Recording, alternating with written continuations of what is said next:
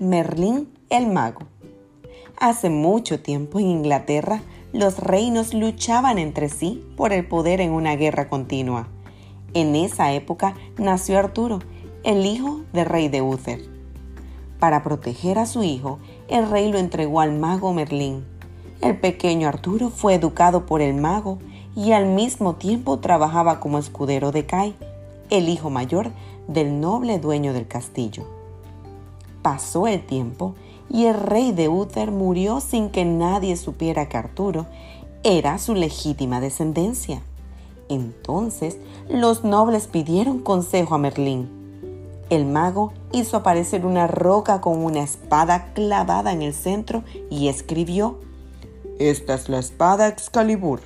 Quien consiga sacarla de la piedra será el rey de Inglaterra. Todos los nobles probaron, pero nadie consiguió sacar la espada. Cierto día se celebraba un torneo entre caballeros en el que Kai iba a luchar.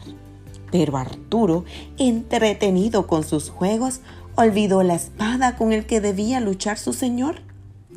Temiendo el castigo que Kai le daría por su descuido, cuando vio la espada Excalibur en la roca, tiró de ella y la sacó sin ningún esfuerzo.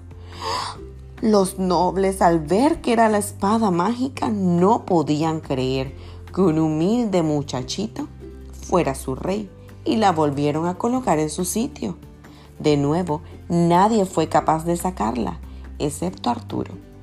Entonces todos los nobles reconocieron en él al rey de Inglaterra, el gran Arturo, que con los años fundó la mesa redonda colorín colorado.